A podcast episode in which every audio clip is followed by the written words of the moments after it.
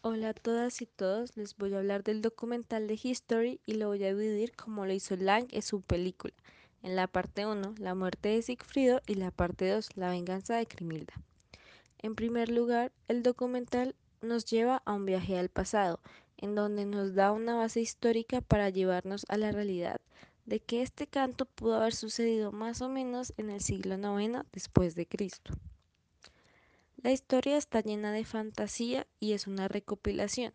En el documental afirman que este canto fue contado por primera vez en Islandia, pero su origen nos lleva a Germania, lo que hoy conocemos como Alemania.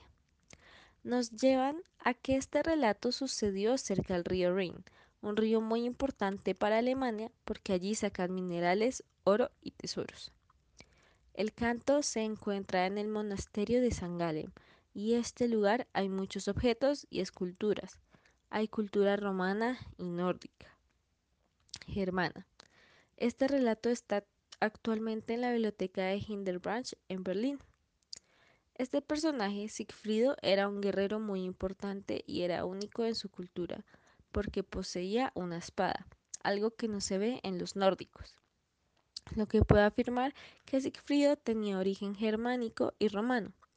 Tiene costumbres romanas porque fue criado por una romana y características germanas porque era heredero y rey de los queruscos, una tribu nórdica admirada y muy importante por su gran tesoro que poseían.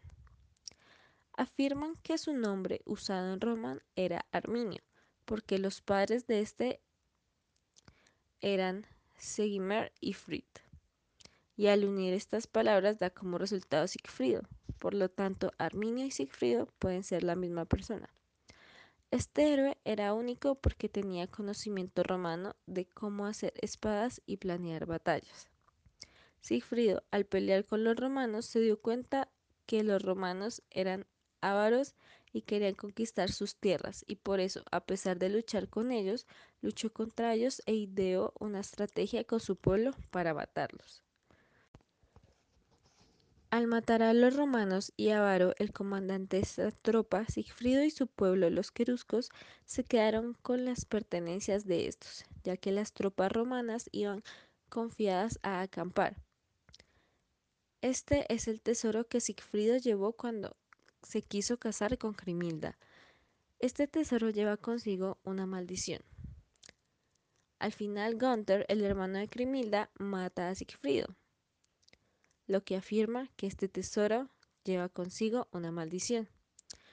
En la segunda parte, Crimilda se casa con Atila, el rey de los hunos, para cobrar venganza. Tenía el tesoro y el poder para matar a su hermano y a Hagen, el asesino de Sigfrido. Este tesoro fue escondido por Hagen en el río, es decir, Hagen lo botó allí. Esto es verdad porque han sacado muchos tesoros y antigüedades de este río en Alemania. Relacionada con la película, este tesoro fue escondido debido al amor, la traición, el asesinato y a su maldición. La película afirma que Sigfrido se enfrentó a un dragón. Los historiadores relacionan a este dragón con los militares romanos y su fuerza. En cuanto al documental, Puede haber otro tipo de estudios o datos que pueden recoger para afirmar esto, como datar fechas. Se debe profundizar más en los mitos nórdicos ya que este canto es muy mágico. Los dragones, la valquiria, la magia, las máscaras y el ser invencible, algo que es muy característico en la película de Lang. Finalmente creemos que Fritz Lang hizo un muy buen trabajo de esta historia. Es, es una fiel representación demostrar a Alemania como una nación rica. Los efectos que usa son muy buenos y la geometría hace que sea bella ver esta película. Lang afirmó que esta película representa a Alemania porque a ella la traicionaron, como a Sigfrido, y fue una gran tragedia. Al final del canto todos mueren y este es el fin de la gente de Niebla, una tribu que perdió su cultura a raíz de la maldición de un tesoro. Gracias.